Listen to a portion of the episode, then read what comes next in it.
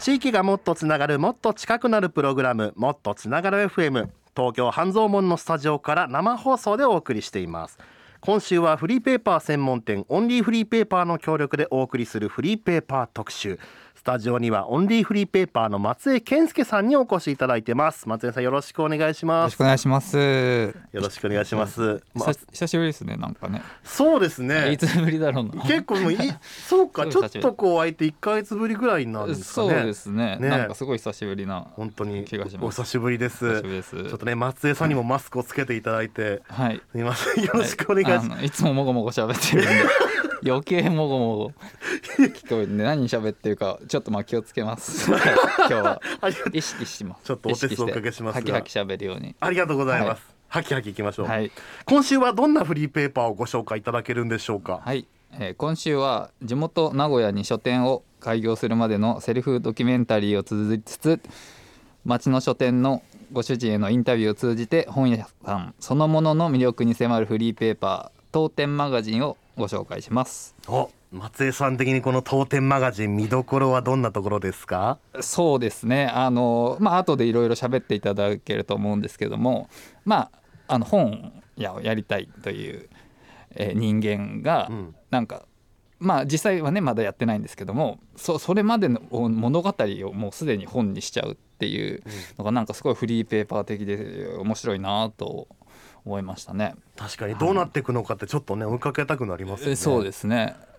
たまあ大抵のねお店、まあ、本屋さんだけじゃなくてなんかやる前のドキュメンタリーをすでにこう本にするっていうのはあんまり、うん。多分あんまり聞いたことないパターンなんで。確かにこれからねやろうっていうところまで。はい。んあとはまあやってもうすでにあるお店がこうオウンドメディアとかでフリーペーパーとか本を作るっていうのはままあよくあるんですけど、うん。まだやってない人が 本を出すっていうのも結構面白いなそれはそれで面白いなと思って。確かに。はい。なるほど。今日はしかもスペシャルゲストとしてスタジオに。はい、えーそうですね。早速、えーその当店マガジンの編集長の、えー小賀志保子さんをにお越しいただいております。よろしくお願いします、はい、当店マガジンの小賀志保子です。よろしくお願いします。よろしくお願いします。古賀さんにもマスクをつけていただいてます、はい、はきはき喋ります。ありがとうございます。今日はよろしくお願いします。よろしくお願いします。ね、あのちょっとエンボえあのアイボリーの、えートレーナーにそして紺色のキャップがお似合いの古賀さんねねそしてちょっときえっ、となん髪えっ、と二色ですか？髪型がえっ、とちょっとねあ、色です。はい、金とええ。黒。を、はい、はい、入れてます。ちょっと肩までのねセミロングの髪型がこう金とね。ちょっとすごいそのあのなんかすごいちょっと春めいた感じの。春ですか？なんか明るい感じがすごい伝わってきあよかった ます。よろしくお願いします。これこれ何語ですか？これ。ああのー何語か忘れたんですけど、オズレムって呼びます。オズレム。はい、憧れというあ意味で。憧れ。あ、はい。なるほど。トレーナーのねちょうど胸元の位置にオズレムって。これ何語になるんですかね？ロシア語？忘れました。忘れました。どこかの国の言葉で憧れと書かれている。です。はい、はい。今日はよろしくお願いします。くお願いします。じゃあちょっとね早速伺っていきたいんですけど古賀さん、はい。この当店マガジンっていうのはどういうコンセプトで作られているフリーペーパーなんですか？そうですね。あの本屋に行きたくなるフリーマガジンという名前で頭につけてまして、まあ、本屋さんに普段行かない人がこの本を読んで本屋さんに行きたいなと思って、まあ、本屋さんに行って本を買って本屋さんに還元されるといいなっていうところと、うん。まあ、あとは本屋さんについて私がアウトプットしたいものを整理したフリーマガジンになります。あいいですね。しかもねタイトルにこう「当店マガジン」と書いてあって当店ってまあね言葉お音だけで言うと、えー何かと思うんですけどこう漢字で言うとですね読む読む、うん。あのね読むに点と書いて当店と。そうですね。ね。で、実際にタイトルにもこう「当店マガジン点」っていうふうにね、はい。あの末尾にこうと、まあ、文字通り当店が はい。入っていると、ちょっとね変わったタイトルですけどこれはなんかどここにはどんな思いが込められているんですか？そうですね。あの当店って句当店の当店なんですけどなんかそもそもこのフリーマガジンもよく読店マガジンって言われることも多くて、なんか句当店ってあまり馴染みがないかもしれないんですが確かに、はい。く句読点ってひとまとまりになってるけど句点と当点の2つが合わさって句読点ですもんね。そうなんですよ。句点どっちだっけみたいなのがよくあるので確 自分でも忘れないように、ええ当店は点だよって言ってマガジンの最後に点を打ってるんですけど。なるほど、はい。まあ、あとはその当店自体が文中に使われる息継ぎの役割だったりとかあのそういうものの役割なので、まあ、そういうのが本屋さんのその日常の中の息継ぎの場所っていうところに似てるなと思って、うん。当店マガジンっていう名前にしました。あら素敵。ちょっとこうね 忙しい毎日のちょっと一息振り返る。そうですね。確かに。でもね、でもあちょっと本屋さんでよみ本見てこうかなってなるのって確かにそういう時多いですもんね。そうです。なんか疲れた時とかうん。シャキッとしたい時とかなんか割と切り替えのタイミングで行ける場所だなっていうのは常日頃感じていて、確かに、はい、なるほど。そうですね。いや素敵なコンセプトですね。ありがとうございます。いいな。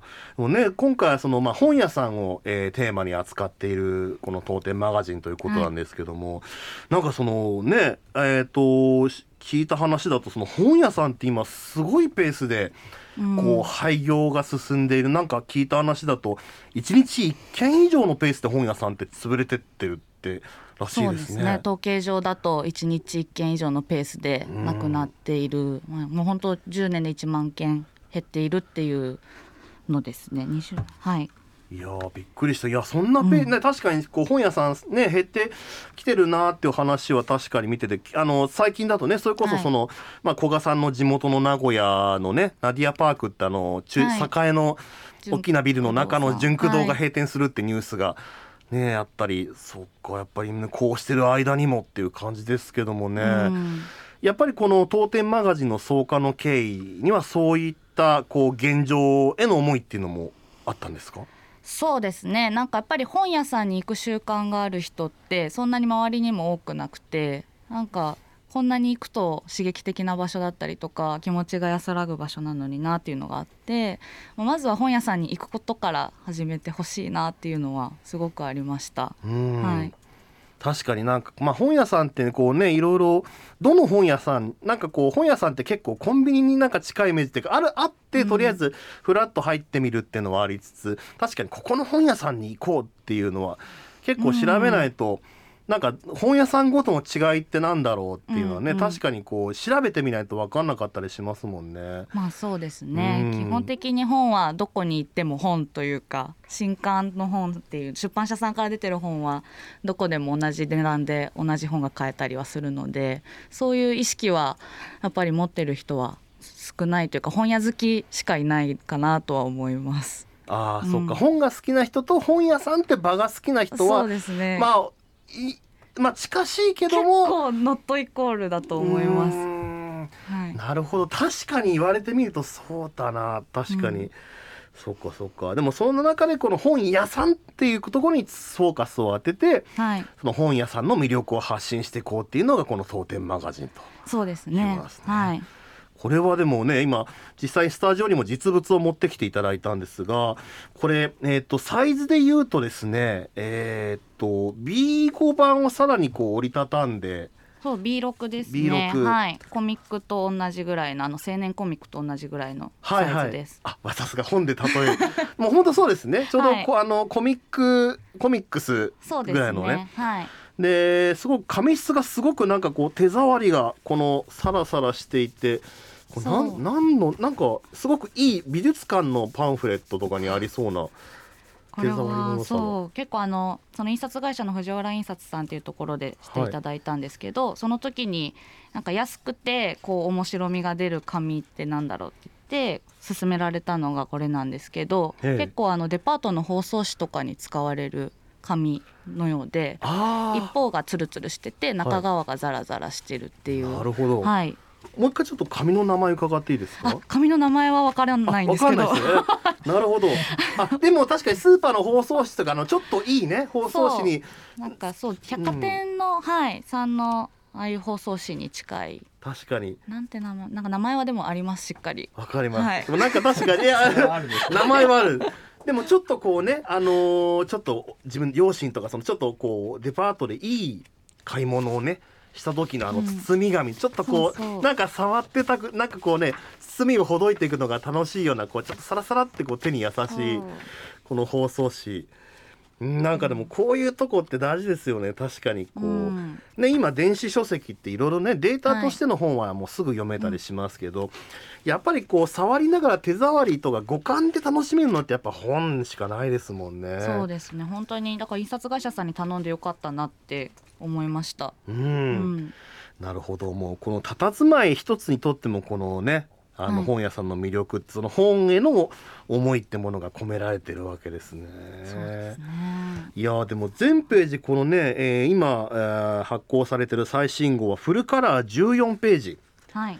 ね、本当に全部あのカラーですごくおしゃれなレイアウトなんですけども結構でもこれなかなかのボリュームですけどもフォントもねかなりちっちゃくびっちりとこう 書かれてるそのもう思いの強さが伝わってくるんですけどこれって何何人ぐらいの体制でこの当店マガジンで作ってるんですか？これはあの一人で作っているんですが、あ一人で？はい。ただ中のデザインはあの友人のデザイナーにお願いしていたりとか、ええ。まあ、表紙のイラストもイラストレーターさんにお願いしていたりとかいろいろあのご協力いただいた方はたくさんいるんですけれども基本的にはこう構想とか編集っていうのは一人でやってます。すごい実際にねあの経営してる町の本屋さんだったり、はい。その本が好きなこの、まあ、モデルさんというか 端末にはね本と可ファッショ愛い人はい。はい。書店員さんにインタビューを。書店員さんと,、はい。えーとまあ、モデルさんと。はい、ねえーっていう結構だからいろんな人が関わってるなっていうのは分かるんですけども、はい、こういうでもインタビューする人とかお店とかっていうのはもともとこう古賀さんがつながりのあった方たちなんですか？もいらっしゃいますいますしあの、まあ、初めて作ったのであの知り合いの方がやりやすいなと思って知ってる人に聞いたのもあるんですけど松島書店さんってあの本屋の経営を聞いたところは初めてアポイント取ってあの初めて伺いましたああの、すごいはい、店主さんには。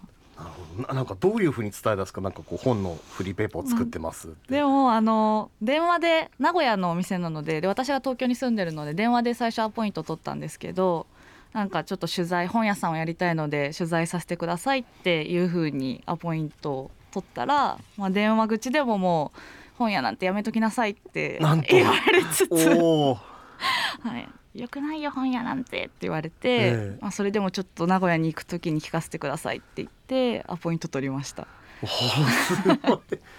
あのすごいですよね。実際に中のインタビューを拝見したらそのね本屋さんへのインタビューの顛末が載ってるんですけども、はい。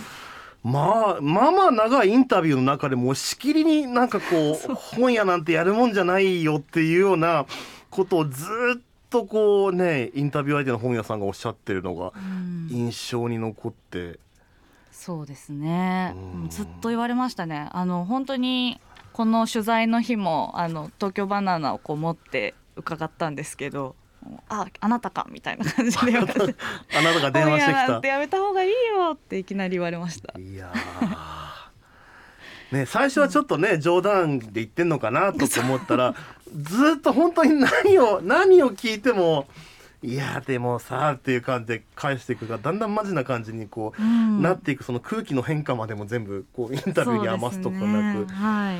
まあ確かにねこういうとこは素敵だから行こうねっていうのは確かにね、簡単かもしれないけど、でもそういうのもまた現実なんですもんね。そうですね。でも本当にいい本屋さんでうん。毎回あのい行くたびにやっぱ買っちゃうんですけど、まあ、それでもこんなに厳しい状況なんだっていうのは割とショックでしたね。はい。うん。まあやっぱりそういうとこも余すところなく伝えたいっていう、そうですね。なんかやっぱこれの特集この特集が一番反響が大きかったのでうん。良かったなと思います。なるほど。ね、今回あのー当店マガジンもね1号が、えーはい。今出たしょ？これね今手に持ってるところははい。ちょうど初回号ということですけども、これからこう当店マガジンを通じて伝えていきたいなこういうところに力を入れていきたいなっていうところがあれば教えてください。そうですね。あのもうちょっとページ数増やしたいなと思っていて本屋さんの面白いとことかあとは書店員さんによって本屋さんの売り場ってどんどん変わっていくっていうのもなんかもっとあこんな変わるんだっていうのをびっくりさせるような特集ができたらいいなと思ってます。あ面白い。そうか。はい、今確かにカリスマ書店員さんっって結構いますもんね。はい。そうか。でも確かにねこうすなんかこうただ運ばれてきて並ばれてるわけじゃなくて、うん。書店員さんがこうレイアウトして並べてはい。本屋さんってできていく、もう常に棚は編集されてるのでそういう意味では人によって変わっていくっていうのがすごい面白くてですね。私はそういうとこがやっぱ好きで本屋さんが好きな部分があるのでこの魅力を伝えたいなと思ってます。なるほど。確かに言われてねこれまで気にしてなかった部分も大きかったかもしれないけど聞かれてみると確かになそうなんですよ。そうだ本屋さんの数だけ人がいて店員さんがいて人が作ってんですもんかねなり俗人的な小売りだなと思います。特に本屋さんは。確かに。いつもなんか前は通りがかるけど中のことって意外と知らないことが多かったかもしれないなって今思いました、うんうんうん。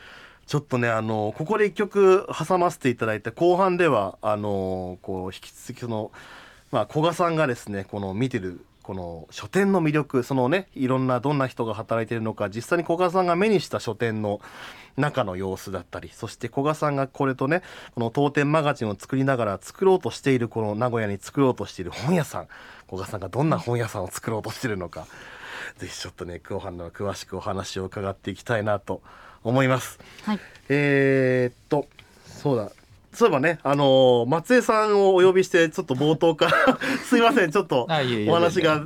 そう松江さんもそのフリーペーパー専門店オンリーフリーペーパー、はい。こちらもねある意味本屋さんですもんね、はい。だからその本屋さんをこう運営する身として松江さん今のお話伺っていかがでした？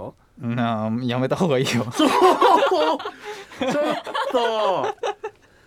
マジか。あっていうのはね、はい。嘘という嘘嘘でもないないけど。まあでもいや頑張っておあの結構あの僕はまじ個人的に前から知ってるんですけど古賀さんのことを、まああの応援してますよずっと。はい。ありがとうございます。でもねあのちょっとフリーフリーペーパー専門店ということではあんまりこういわゆる小売りの本屋さんね参考になることを なんかあったかなっていう感じはあるんですけどはい。期待はしてますずっと。ありがとうございます。ちょっとね後半でも引き続きこの本屋さんが今どんな風になっているのかねどんな本屋さんに人って行きたくなるのかなってお話を詳しく伺っていきたいなと思います。さあもっとつながる FM では番組をお聞きのあなたはもう一人のパーソナリティです。生放送で僕たちの会話にぜひ飛び入り参加してください。今週のメッセージテーマこんな本屋があったら行きたい。ねこんなお店がついていたら行きたいな。こんな仕掛けの本屋さんがあったらこんな本を取り扱ってる本屋さんがあったら行ってみたいな。そんなあなたのレポートお待ちしております。受付メールアドレスは mtfm アットマークミュージックバード .co.jp mtfm アットマークミュージックバード .co.jp ツイッターのハッシュタグは番組名と同じもっとつながれ FM もっとつながれ FM もっとつながるはひらがな FM はローマ字でお願いしますメッセージにはどちらの放送局でお聞きかも書き添えていただければ幸いです皆さんからのメッセージお待ちしておりますそれでは、えー後半も引き続きお話伺っていきたいと思います松江さん古賀さん後半もどうぞよろしくお願いしますよろしくお願いし。ます。地域がもっとつながるもっと近くなるプログラムもっとつながる FM 東京半蔵門のスタジオから今日はマスクをして生放送でお送りしています今週はフリーペーパー専門店オンリーフリーペーパーの協力でお送りするフリーペーパー特集。地元名古屋に書店を開業するまでのセルフドキュメンタリーを綴りつつ町の書店のご主人へのインタビューを通じて本屋さんそのものの魅力に迫るフリーペーパー。当店マガジンを特集していますスタジオには引き続きオンリーフリーペーパーの松江健介さんそして当店マガジン編集長の古賀志保子さんをお迎えしています松江さん古賀さん後半もよろしくお願いしますよろしくお願いしよろます。しくお願いします。さあね、えー番組冒頭で募集しましたメッセージたくさんいただいてます。ありがとうございます。今日のメッセージテーマ、こんな本屋があったら行きたい。えー最初はですね、えーラジオネーム小太郎さん、ありがとうございます。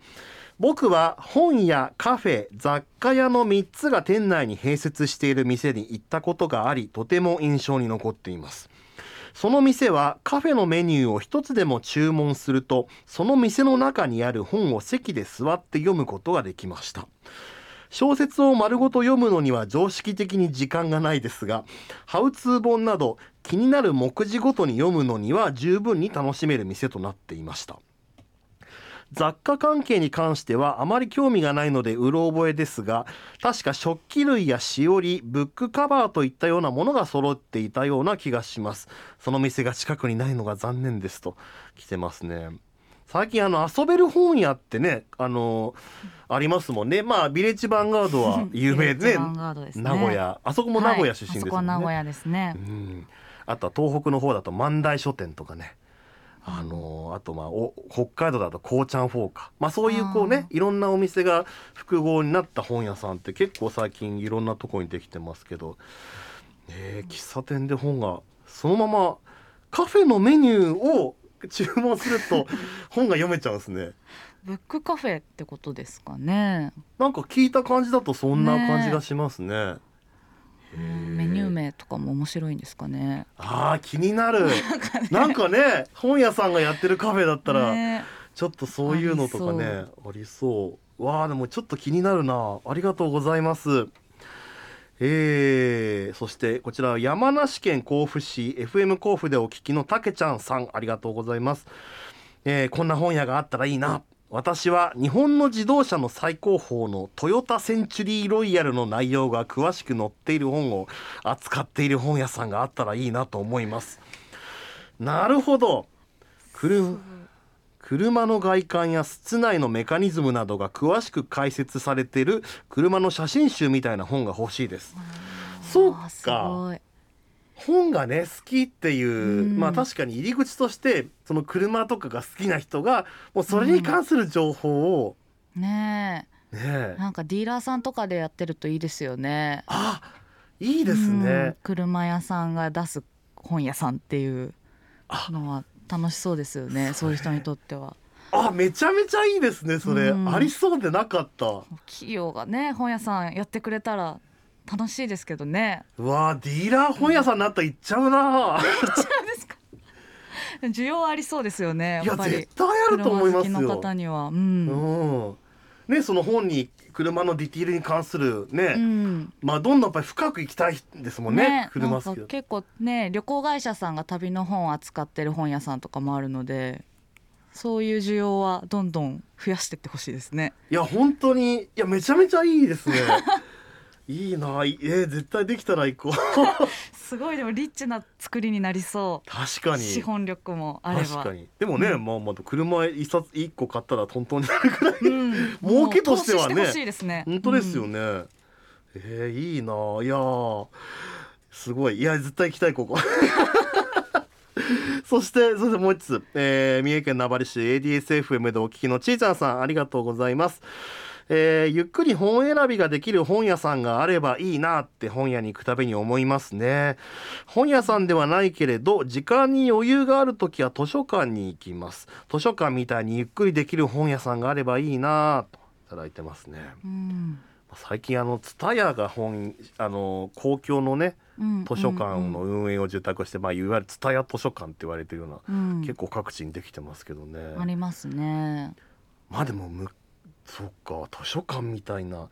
どうですか？でも昔の本屋さんって確かになんか立ち読みしてるとそうそうパパタパタパタってはたきでやられたりとかねわざと横で「うんうんうん」とかってねわかりやすくこう咳払いと本当にあかったんですかね？なんか私にとっては都市伝説なんですけど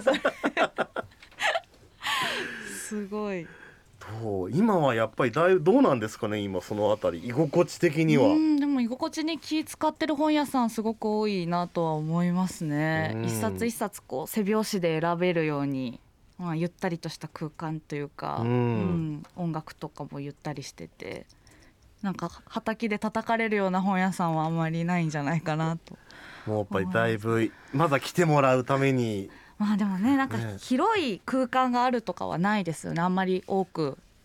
場所をリッチに使うことはなかなかできないと思うのであそういう意味ではゆったりくつろげるという本屋さんはなかなかないのではないかなと。うーん確かに、うん、まあね古賀さんが追いかけてらっしゃるこのねえっ、とまあ本屋さんもこう町の本屋さんうん。ね、ほんの商店街の一角とかにあるそういう本屋さんにフォーカスをっていう、確かにまあねこの、まあ、物理的な制約もね、うん。あったりしてまあねでっかいくつろげで広々っていうのはやっぱりこう大きな資本に限られちゃうのかなっていうのもありつつ。うんそうですね、うんでもそのねこの街のその広さその広さだからこそできることも確かにありそうですよね。うんなんかこんなに狭いのにすごい充実感あるみたいな本屋さんもよくやっぱ千駄木の往来堂さんとかもそうですけど有名ですね。あこんな時間経ったかっていう本屋さんもよくあるので不思議ですよね時間と場所の制約が全然一致しないというか、確かにそうか。別に広ければいいってもんでもないってとこはまた面白いですよね。うん。確かにな深いな。でもなんかそう深いなと思いつつでも実際本屋さんってどういう風にして経営成り立ってるんだっけって考えた時に、うん。まあ、本を売って仕入れ値との差額でぐらいしか確かに思い浮かばないなと思って、みんなね古い本屋さんとかどうやってあれ成り立たせてんのかなって確かに気になってたんですよね。ああそうですよね。でも古い本屋さんは結構持ち家が多いので家賃がかからないっていうところがまあ古い本屋さんだと多いですね。だから新規で始めるってなると本当に驚かれるというかうん、生計どうやって建てるのって言われる。確かに。そんなにやっぱ書店って経営的には厳しい厳しいですね。あうん、まあ厳しいですけど、まあ、そういう意味ではいろんなものと組み合わせもできる業態なのでなんか可能性はすごく無限ですし、まあ、本屋さんが本作るっていうのも今結構話題にはなってるんですけど、うんそういうふうにちゃんとメーカーとしてなるとかなんか本を媒体にいろんなことはできるなとは思います。そっかなるほどただ単にねこう売るだけじゃなくて本を軸にして、うん、ああそうかなるほどな。まあ確かにねいただいたさっきのメールの中にもそのまあそれこそねカフェやはい雑貨さん屋さんとくっつけるっていうのもまあその展開のアイディアということではあるんですね。そうですね選択肢はすごく広いと思います。なるほど。うん確かにね最近あの実はあの当店マガジンのこの中に本屋さんのこのタイプをね大きく4つに分けたマトリックスというのがはい。掲載されていた「私的本屋分類」というページがね すごいちょっと目に留まったんですけどはい。実際このまあいわゆる本屋さんと呼ばれるお店をこう4つのタイプにうん。分離されてると。ねあのはい。まあ本当に流行りの本をいち早く売るっていう新刊本屋はい。あとね、まあ、最近は蔦屋書店みたいなそういういろんなお店があった複合本屋と。うん。でそんな中で私のやりたいお店はここって書いてあるところが、はい。この町の本屋さんと個性派本屋さんと。はいこの個性派本屋さんって具体的にはどういう本屋さんですか？ああの古本屋さんに近いですね。あの全てそこに並んでる本屋は本は自分が選んだものであるっていううん。意味で、まあ、店主の色が全面的に出るのが個性派本屋。個性の色が出る本屋さんなるほど。個性派本屋でもう町の本屋になればなるほどもう少し町、えー、と市場に出る出版物の情報が、まあ、委託品ってよく言われますけど勝手に入ってくるような本も取り揃えているというか、うん自分の意思で選ばない本とかも入ってきたりして、まあ、その中で編集していくっていうようなのが町の本屋だとしたらその間ぐらいがいいなと思います。自分の趣味だけにはこた偏らないというあか、ー。はい、これ多分あのお聞きの方も全然知らない方は多分今のちょっと疑問に思うと思うんですけど、うん。あの勝手に入ってくるっていうのは結構ねどういうことって多分なんか分かんない人いると思うんですけど。はい、あの本って1日200冊ぐらいの新刊が出るんですよ。あ結構多いんですもうねめちゃくちゃ多いんですよ。コミック部とかももうすごい出るんですけど、うん。はい。でなのでまあ一個一個こうこれをこの本を何冊みたいな発注ができないんですよ。であ出版社としてもまあそういうことしてない出版社さんもいてなるほど書店の広さに応じてとかそういう規模に応じて勝手にこう 勝手にっていうと言い方悪いですけどまあ配本をするっていう A 書店には5冊 B 書店には1冊とかえそういう形で本が入荷してくるんですね。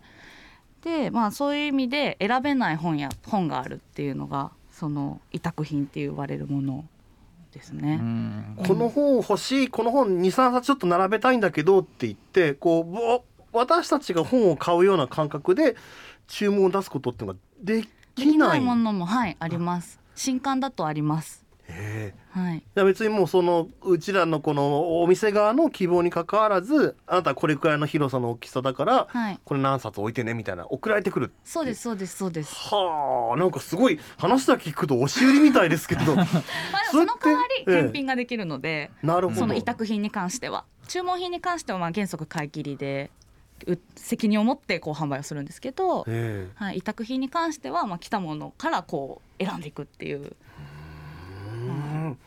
そういうシステムがあるんですね。そうなんじゃ全部の品目を書店員さんが選んでるというわけでもとは限らないそうです、まあ、そこからこう何をじゃあ店頭に置くかっていうのを選んでるっていうのはあるんですけあど。そういう意味ではもう本当にすごい量扱ってるのが新刊書店って言われる本屋さんですね。へえ、結構おも特殊特殊といえばおも特殊というか面白いシステムですね、はい。まあこれはでもあの割と従来のシステムというかね。い今までのこう、あのトラディショナルなそうですね。仕組みってことですよね、本屋の新あいわゆるその新刊本屋って言われてるそうですそうです。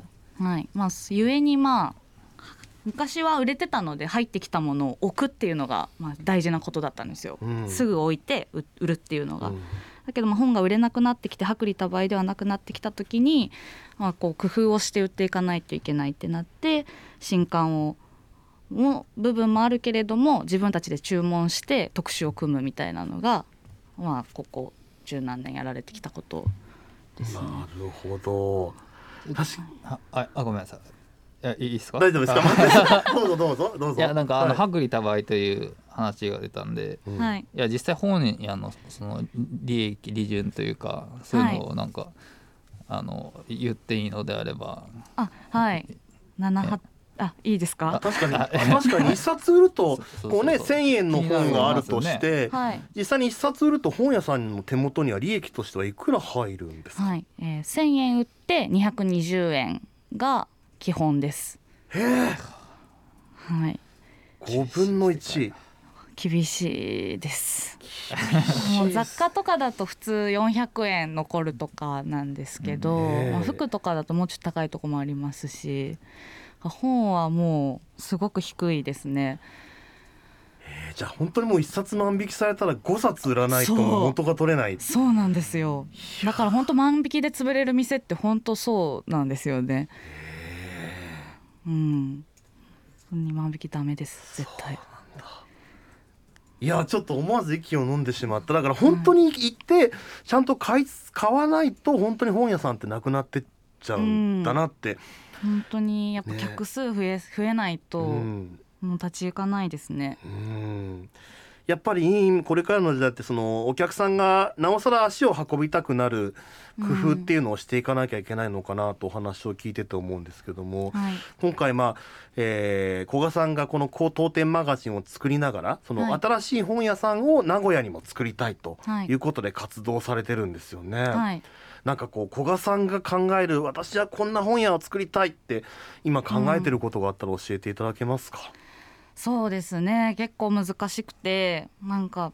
まあでも私はすごく土着的な本屋さんが作りたいと思っていて地域に根付いた本屋さんっていうとすごくまあ一般的なんですけどもうそれが全てだなというふうに思っていてなんかやっぱり本屋さんってなんだかんだ言って家に近いところに行く行ったりとか勤務地にの近くにあるところに行くっていうのがあるのでそういう意味では近くにあってよかったなって思われるような本屋さんになりたいなと思ってますう。ーんなるほど、なんかこういうジャンルの本を扱ってみたいとかなんかこう興味のあるテーマってありますか？全般全般的に扱いたいんですけど、まあ、コミックはしっかり置きたいですね。コミックどんなコミックですか？あでも本当にもう萩尾本さんとか吉田明美さんとかもそうなんですけど、はい。ちゃんとなんかもう昔からの本屋さん本もう素晴らしい傑作の本も置きたいですしあのちゃんと新しく出てくる、まあ、ウェブ出身の漫画家さんだったりとかそういったところもしっかり扱いたいなと思ってます。なるほど。はいいやいいな。でもまさに今はどうですか？そのプロジェクトその本屋さんを作りたいってプロジェクトはどこら辺まで進んでるんですか？でも全く実は進んではいなくてですね、うん。やりたいやりたいという気持ちはすごい大きいんですけれども、はい、なのでまあこれからまあ場所も場所から始めるっていう感じですね。なるほど、はい。じゃあその赤裸々なドキュメントがこの当店マガジンにはこれから掲載されていくと。そうですね。もう毎年毎年更新していけたらなと思ってます。そんなにやらないの？毎年。毎年。年1回毎年毎年続くぐらい。じゃあだいぶもう次の号までの間に。次の号ですごい飛んでるといいですね。場所決まりましたとか。そうですね。これだっていっぱい出しちゃダメなやつでしょ。そうです。あの資金足りないので年に1回目標でこれが出るってことはやってないってことですからね。そうですね。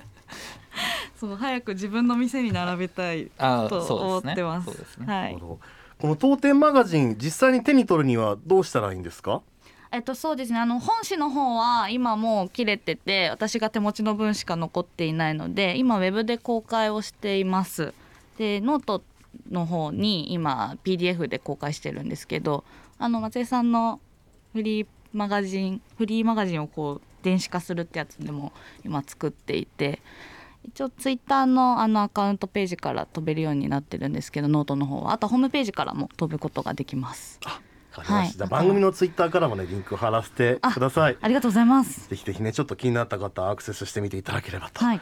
思います、まあねまだまだいざ聞き足りない話がいっぱいなんで、えー積もる話は、まあ、番組ポッドキャストの方でもね引き続き、えー延長戦いきたいと思います、えー今日のはフリーペーパー特集オンリーフリーペーパーの松井健介さんそしてフリーペーパー当店マガジン編集長の古賀志保子さんをお迎えしました。どうもお二人ありがとうございました。ありがとうございありがとうございました。ありがとうございました